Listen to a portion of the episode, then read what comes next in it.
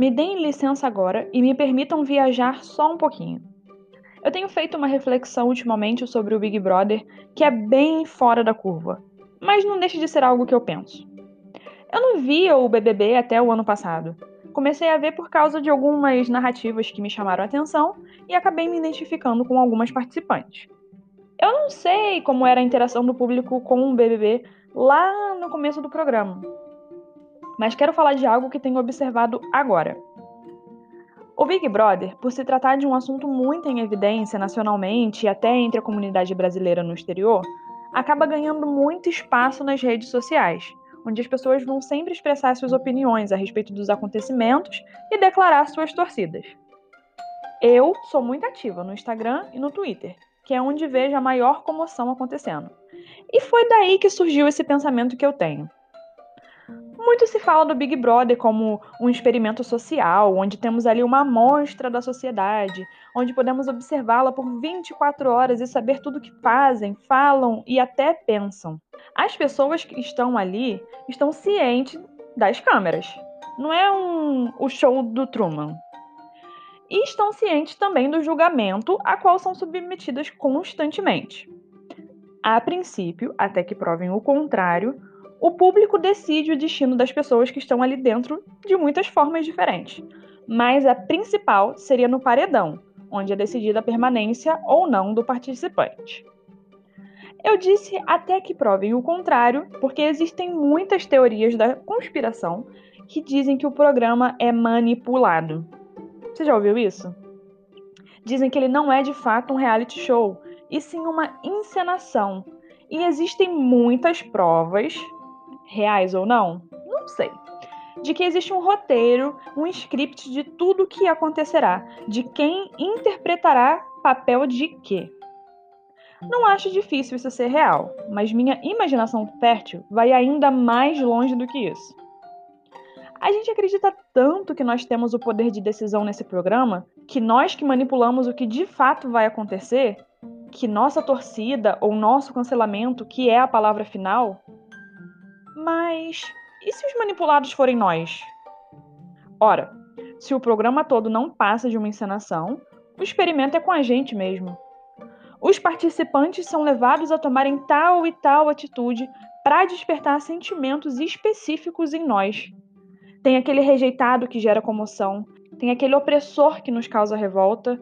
Eles nos fazem votar, comentar, estar 24 horas ligados em suas atitudes e comentando movimentando as redes sociais, gerando engajamento. Eu observei um fenômeno na edição do BBB do ano passado, o BBB 2020, que foi o primeiro que eu assisti, como eu disse. Um dia a gente acordava amando uma pessoa, colocando essa pessoa num pedestal, e no dia seguinte, alguma atitude ou fala que ela apresentava, a gente a escorraçava, parava de seguir na internet e cancelava a pessoa. Ainda vou falar do cancelamento por aqui, mas a questão é: nossos sentimentos iam oscilando tanto. E não tô nem falando de individualidade, era algo que ocorria em massa.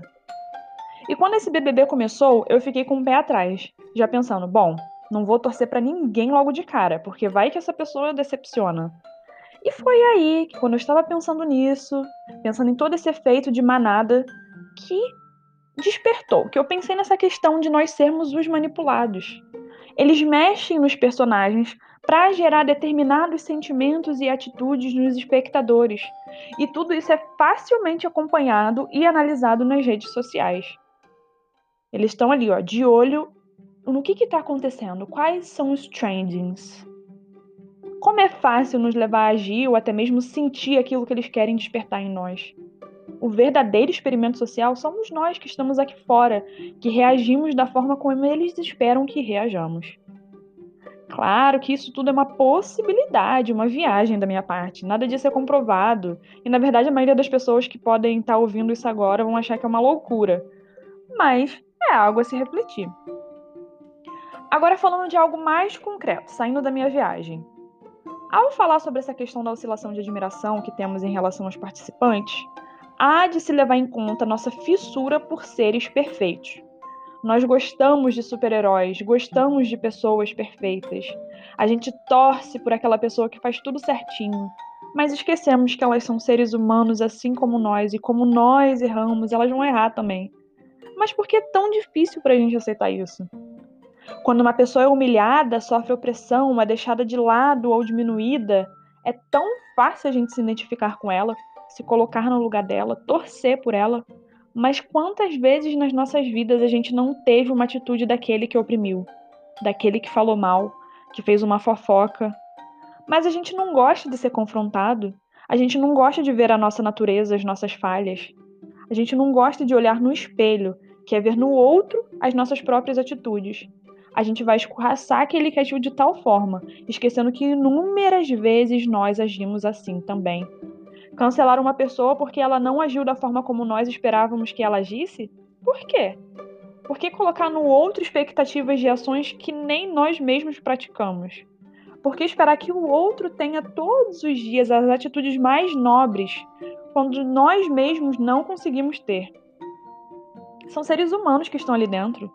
Seres humanos como eu e você que vão errar e acertar, porque nós erramos e acertamos. O Big Brother faz tanto sucesso porque faz aquele carinho no nosso ego ao julgarmos as ações das pessoas, debatermos sobre as vidas delas e ainda por cima podermos brincar de juízes decidindo quem merece ou não continuar, quem pode ou não vencer.